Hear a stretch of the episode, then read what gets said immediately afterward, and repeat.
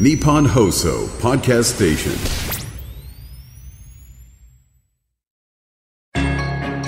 番組アンバサダーの市川團十郎白猿です。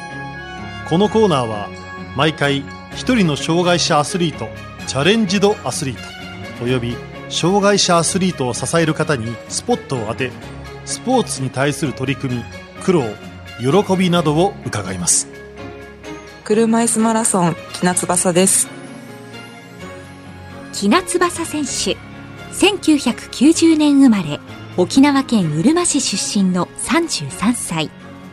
中学高校時代はバスケットボール選手として活躍。沖縄県代表にも選ばれました。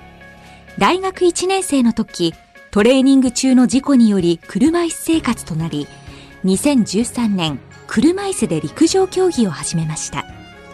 2016年初マラソンとなる大分国際車椅子マラソンで初優勝。2019年の大分国際では1時間35分50秒の日本記録をマークしました。東京マラソンは2020年22年と2度優勝。2021年の東京パラリンピックでは7位に入賞しました。今年行われるパリパラリンピックで連続出場を目指しています。学生時代はバスケットボールに打ち込んでいた木名選手バスケを始めたきっかけは、えっと、私、二つ上に兄がいるんですけど、兄がバスケットをやっていたことが一番大きなきっかけで、ちょっと私もやってみたいなっていう興味から始めました。縦は173センチあります。中学高校では沖縄県代表にもなりました。まあ中学高校で県代表を選んでいただきましたけれども、実業団まではいけるレベルじゃないなっていう実感はあったので、そこは目指してはいなかったです。大学に進学した木名選手。バスケは大学までにしようと決めていました。小学校5年生の時に、まあ、潰瘍性大腸炎っていう病気になりまして、私、いろんな症状があるんですけれども、私の症状としては、あの、トイレが近くなっちゃう。お腹を壊しちゃう、下しちゃうっていうような形だったので、その状態でバスケやったり、まあ、日常生活を送るっていうのもちょっとしんどいなって感じ始めている頃に、まあ、お医者さんから、主治医から大腸を全部摘出しようかっていう、こう、声をかけてもらったんですけれども、まあ、バスケをやめれば、ちょっと症状落ち着くかなっていうこう思いもあったのでバスケはもう大学の間で終わろうっていうふうに思っていました。大学でバスケットボールを完全燃焼しよう。そう思っていた時トレーニング中に事故が起こります。大学1年生の時にもう最後あのもう一踏ん張りバスケに力入れようって思ったんですね。でそれでウエイトトレーニングを取り入れていたんですけれども筋力をつけるために。で、その中のスクワットっていうトレーニングの時に、まあ、重りを持って立ったり座ったりするトレーニングなんですが、持った瞬間に体に今日力入らないな、疲れてるなっていう感覚があったんです。なので、今日練習終わろうと思って、鏡を見ながら引っ掛けるところ、フックに重りを戻したんですが、で、体の力全部抜いて、もう終わったと思って、ふって抜いた瞬間に初めて、引っかかってるかどうか目で見ると、片方引っかかっていなくって、で、その時持ってた重さが120キロあったんですが、そのまま、あの、重りが自分の上に落ちてきてしまいました。で、その影響で、えー、腰から下、まあ、腰あたりの骨を脱臼骨折してしまったんですけど、その影響で、その場所から下の感覚が完全になくなってしまいました。あ、大きい怪我しちゃったなと思って、お医者さんから車椅子なるかもしれませんって言われた時には、もう頭の中にパッて出てきたのは漫画の「リアル」っていうあの漫画あるんですけれどもその中に同じようなセリフが出てくるんですね。そこがすぐにこう浮かびました。あリアルと同じだって思いました。車椅子生活を送ることになった木名選手。車椅子スポーツの中で陸上競技を始めたきっかけは？もともと私バスケをやっていたっていうこともあってスポーツをするならば車椅子バスケって思っていたんですが、まあ、体験に何度か行かせていただいた中で今までやってきたバスケットとなんか感覚が違うなっていうふうに思い始めたんです。で、そんな時に車椅子陸上もあるよって声をかけてくださった人がいて、あ、今まで陸上って苦手だったけど、好きなバスケが違う感覚なんだったら、苦手だった陸上ももしかしたら車椅子だと違う感覚で楽しめるのかもしれないと思って、それで体験に行かせていただきました。レーサーと呼ばれる競技用車椅子に最初に乗った時の感想は？他の車椅子競技の車椅子とまず形が全然違ってますし、そこにも衝撃を受けて、で、こう、乗って実際走ると、目線が低いっていうところがすごく特徴的で、実際走っているスピードよりも体感速度が速く感じたんですね。それで車椅子でも走るってできるんだと思って、そこからすごくハマっていきました。バスケやってた時以上に自分の体の使い方を意識するようになりました。最初は、やっと10キロが出たと。あ、15キロ出たっていう形で喜んでたんですけれど、そういう風にして少しずつ少しずつスピードが上がってきたっていうところですね。木名選手に指導をしてくれたのは、現在もコーチを務める下地隆之さんでした。下地さんに初めて会ったのは、えー、車椅子バスケの見学に行った体育館でですね、当時、下地さんがこの体育館の施設に勤めてらしたので、で、そこの、まあ体育館の方に見学行った時に、車椅子スポーツだったら陸上もあるよっていう形でちょろっと声をかけていただいていたんです。レーサー空いてるのあるよ、陸上も経験してみるっていう形で声をかけていただいたんです。なので、陸上を始めた頃からもうずっと私のコーチとしてついてもらっています。車椅子マラソンにチャレンジしようと思ったきっかけは？もともとどの競技やりたいってコーチから聞かれた時に私は短距離がやりたいって話をしたんですね。けれどもコーチとしてはあの私の体体格を見てトラック競技っていうよりはマラソン一択だなっていうふうに最初から思ってたらしくずっとマラソンの練習を仕込まれていたんです。けれど、私はマラソンの練習がどんなものなのか、短距離の練習がどんなものなのかっていう知識もなく、この世界に来てたので、ずっとトレーニングしながら、あ、車椅子の陸上の場合だと短距離でもこんなに走るんだな、こういう練習するんだなっていうふうに思いながら、ずっと練習してたんですね。気づけば、ハーフマラソンにエントリーするようになり、フルマラソンにエントリーするようになりっていう形で、だんだんだんだんとシフトされていったっていう形でした。2013年から車椅子陸上の大会に出場するようになった木名選手。最初に出場した大会は？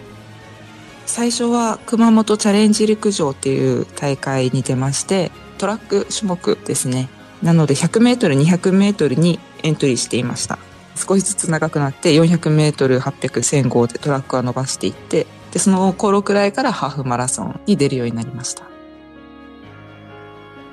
種目の距離が徐々に伸びていきましたが。いや気づかなかったんですよ。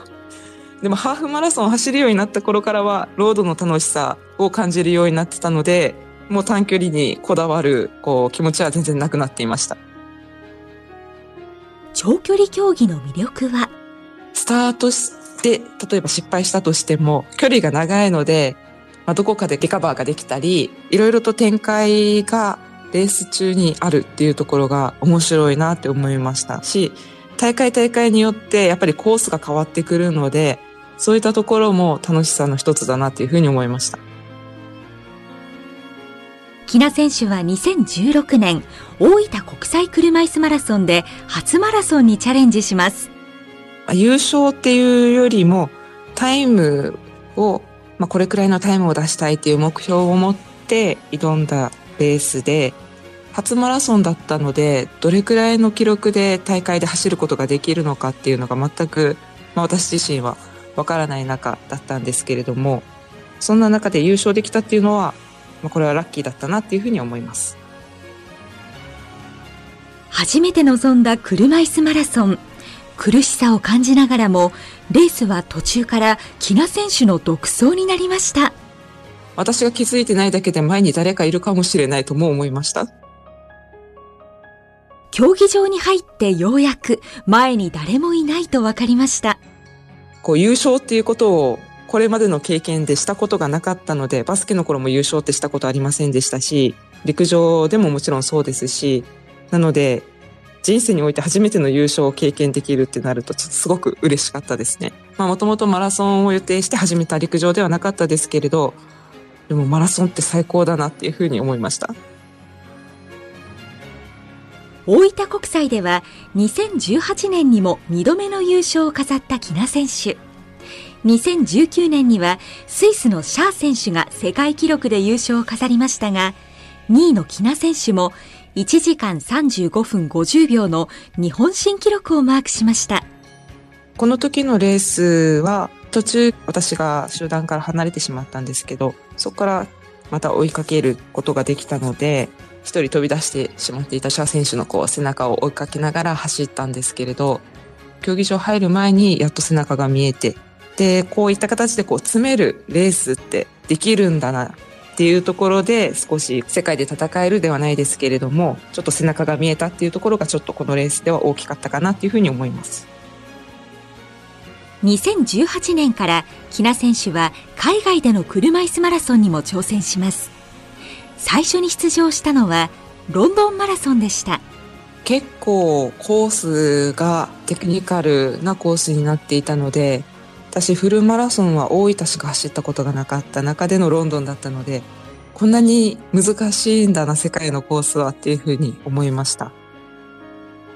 国内レースでは夏冬パラリンピックの金メダリストでもあり、現在49歳のベテラン、土田和歌子選手と大きなレースでしのぎを削るようになりました。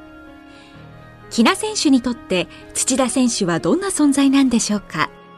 もう本当にレジェンドって言われる選手なので、憧れが強い選手ですね。2017年くらいの名古屋ウィメンズが初めてになるかなと思うんですけれども、当時も土田選手がトライアスロンの方もこう合わせて大会に出だしていたので、あまりフルマラソンで一緒に走るっていう機会がありませんでした。最初にフルマラソンで戦った時、土田選手の走りをどう感じましたか？強いなの一言につきましたね。あの、初めてのレース、一緒に走ったレースが名古屋で、この名古屋が10キロっていうクォーターマラソンになってるんですけれども、やっぱり短い分スピードレース、スピード的な展開になるんですが、もうスタートから完全独走で、どんなに頑張って追いかけようと思っても全然追いつかなかったので、こんなに世界で戦う選手強いんだな、速いんだなっていうのを体感しました。あまりこう土田選手に勝つっていうことを考えたことがこれまでないんですけれども、ただ世界で戦うには、まあ、土田選手みたいなこう記録を出すにはもっと走り方を極めなきゃいけないなと思いましたし、まあもちろん持久力ですとか、そういったところも高めていかなきゃいけないなっていうふうに思いました。土田選手との戦いで記憶に残っている大会は？結構一つ一つが印象には残ってるんですけれども、土田選手がトライアスロン行っていた間で、私はマラソンの方がメインになってきていて、で、土田選手がマラソンに戻ってきた頃は、今度は私、日本記録をこう出せるくらいに伸びてきていた頃だったので、当時はまだ土田選手、トライアスロンの影響もあって、マラソンに絞ってなかったので、マラソンのための時給は持ってなかったんですね。からまた今度全然違う走りになっていたりしたんですが、でも同じレベルでこう走るようになったのが本当に東京パラくらいだったんじゃないかなって思います。レースを離れると土田選手とはよく話すという木名選手。ご飯の話ですとか、結構普通の話、日常の話をすることが多いですね。年上のお姉さんみたいな感じですね。木名選手がパラリンピック出場を意識したのは？東京パラリンピックを意識しだしたのはあの2019年で日本記録を更新したあたりですかね。ちょうど翌年が当時は2020年開催予定だったので翌年にパラリンピックがあるっていうこともあったのでそこで初めてというか改めて意識するようになりました。当時、国内女子ランキングでトップになっていた木名選手。東京パラリンピックの開催が1年延期になり、2021年、大会直前になってようやく出場内定となりました。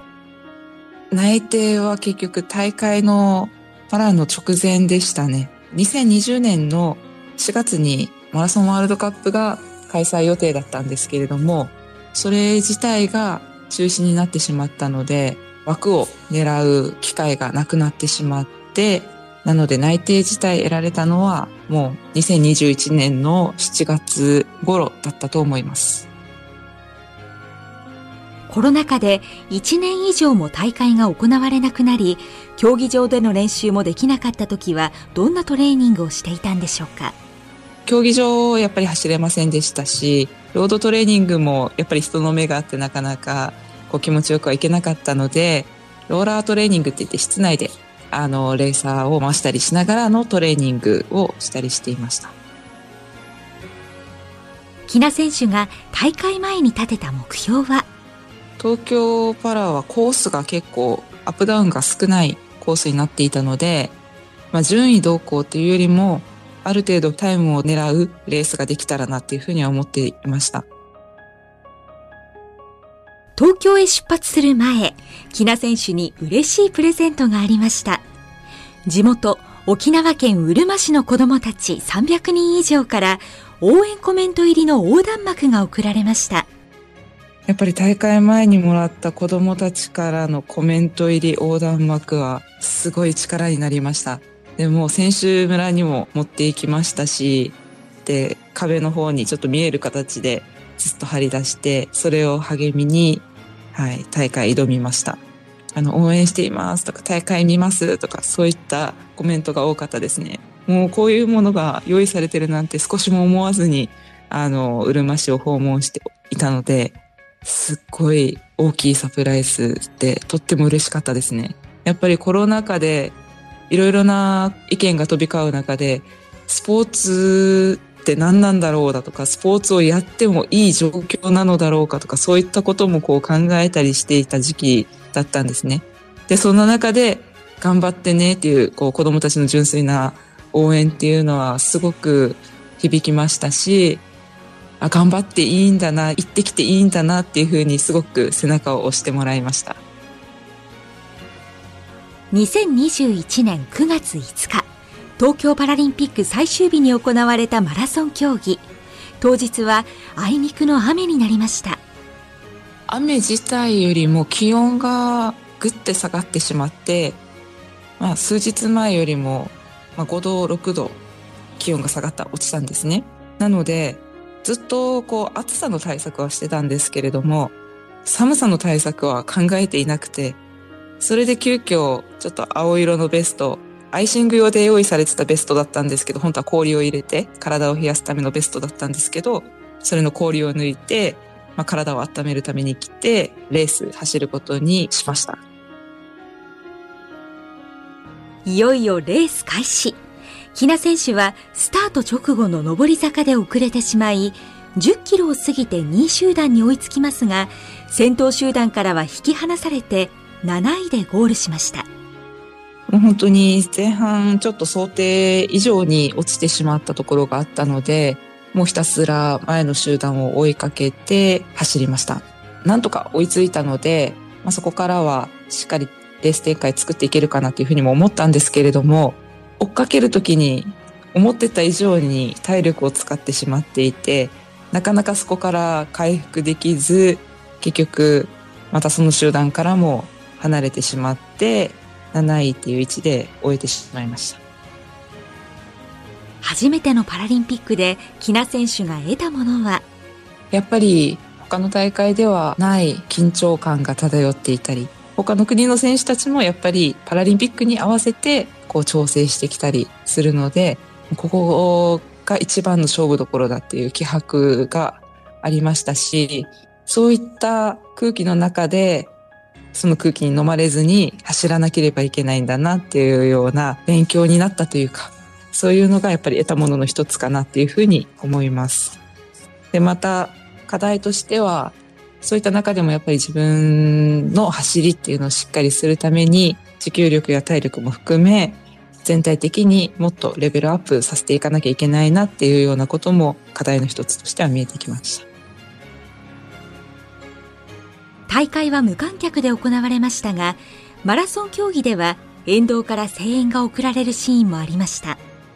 やっぱり声援は大きいですね。これまでこう応援してもらってた中で走る大会ばかりだったんですけれども、やっぱり無観客っていうこともあって、ところどころしか人がいなくって、で、そういったところで、あ、応援って本当に力になってたんだなっていうことを改めて感じましたし、声援かけてくれるポイントに差し掛かると、やっぱり力が出ましたし、そういったところですごく応援の力っていうのを感じられた大会でした。パリパラリンピックまであと半年。本番に向け、木名選手はどんなトレーニングを積んでいるんでしょうか？今はもう本当に全体的に上げていかなきゃいけないなって思っているので、持久力と、まあ、スピードの強化と、あとまたちょっと道具の方でいろいろと試行錯誤しながら、えー、練習をしています。まあ、例えばディスクこのホイールがいいのかあのホイールがいいのか他のホイールがいいのかっていうところを検証したりだとか、まあ、グローブの形状形をちょっと検証したりだとかそういったところも合わせて今やっています私が使っているレーサーはフルカーボンになっているのでマラソンランナーに結構好まれるタイプになるかなというふうには思いますカーボンがやっぱり振動を吸収してくれるのでブレーキになりにくい、ちょっとした振動がブレーキになりにくいっていうのが大きな特徴なんですね。ただ、やっぱりしなる部分も持ち合わせているので、パワーのある選手だとカーボンはちょっと乗りにくいっていう人もいたりします。が、女子選手はそこまでパワーが男子に比べるとないので、マラソンをメインで走る選手は、こうフルカーボンを好む傾向にあるかなっていうふうに思います。去年は毎月のように国内外のレースに出場した木名選手。手応えのあったレースは？2023年入ってからこうやっと海外行けるようになったこともあったので長いフライト込みでの大会っていうのがちょっと感覚的に忘れてた部分もあってそれをこう思い出させるためにも海外レースは例年より多めに入れましたし手応えで言うと、東京レガシーハーフマラソンとハマナスのハーフマラソンの方は、まあ、両方ともハーフだったんですけれども、ある程度はイメージしてた形で走れたので、そこはちょっと手応え感じたレースかなって思っています。どんなところに手応えを感じたんでしょうか？基本はもう最初から、あの、ペース上げて、で、それを維持していくっていう形を目指していたんですけれども、やっぱり途中途中、こう苦手としている上り坂が出てくると、どうしてもそこでペースダウンしてしまって、そこからのこう取り戻しがちょっと遅くなってしまうっていうところがあったりしたので、そういうところをちょっと改善していきたいなっていうふうには思っていました。前半部分でしっかり走れるっていうこうレースを作りたいなと思ってたので、まあ、そういった面で言うと、まあ、悪くない結果がハマナスだとか東京レガシーは出てたかなっていうふうに思います。ハイパフォーマンスランキングっていうのが影響してくるので、なのでそこのランキングを、え上げていく必要があるかなと思っています。順位以上にタイムがこのランキングに影響してくるので、タイムを狙ってあの走りたいなと思います。ちょっとまだどれくらいの記録狙うかわからないんですけれども、まあ、1時間40分は切っていきたいなと思っています10月の東京レガシーハーフマラソンでは前回優勝の土田選手とスタートから終始並走両者譲らず52分45秒の同タイムでフィニッシュ。わずかに前に出ていた木名選手が初優勝を飾りました。フィニッシュの時はもう私のレーサーが前にいたので勝ったっていうのは分かりました。まあ、最後に刺されるんじゃないかなっていうふうに思っていたので、正直優勝できるとは思っていませんでした。まあ、スプリント力、そこはちょっと私も苦手としている部分なので、できればスプリントに持ち込まないようにハイスピード維持して、えー、他の選手もスピードが最後出せないくらいまで疲弊がしてるといいなって思いながらいつも走っています。気持ち的に勝ったというより土田選手と一緒に乗り越えたレースになったとコメントした木名選手一緒に乗り越えたの意味とは？気候が想定よりも厳しい状態だったので、まあ、気持ちが切れないように走り続けるっていう面で言うとやっぱり後ろに土田選手がいる何かあったらローテーションができるっていう状況が常にあったのでそういったところでやっぱり一緒にこのハーフ乗り越えたなっていう印象が強かったレースですね。木名選手にパリへの抱負を伺いました。まず内定いただけるようにトレーニング励んでいきたいなっていうところと、まあ、記録を狙うならば次の、えー、3月東京マラソンしかもうないなって思っているのでそこでしっかり記録を出してパリにつなげていきたいなっていうふうに思っています競技者としてはぱり日本記録を更新したいっていうふうにすごく思っています。木名選手の現在の練習拠点は？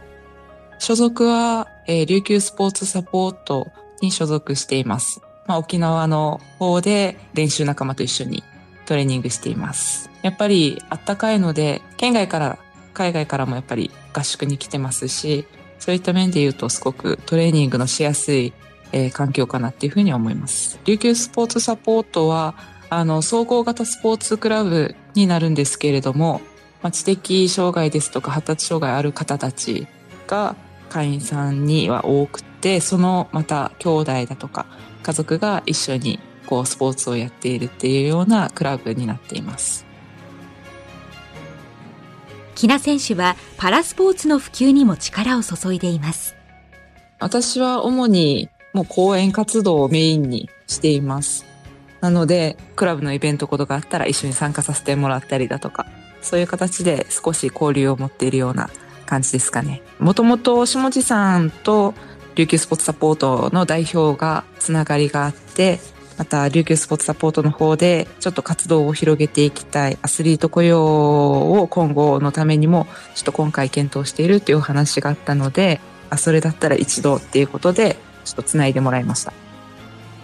木名選手は大会の前によく聴く曲があります。私がテンション上がる曲はモンゴル800さんのあなたにっていう曲がすごい好きですよく聴いてますね他の曲も含め競技を離れた時はどんなことをして気分転換を図っているんでしょうか？大体もう家でのんびり映画を見たりだとかちょっとご飯を作ったりだとか、そういうことをしてますね。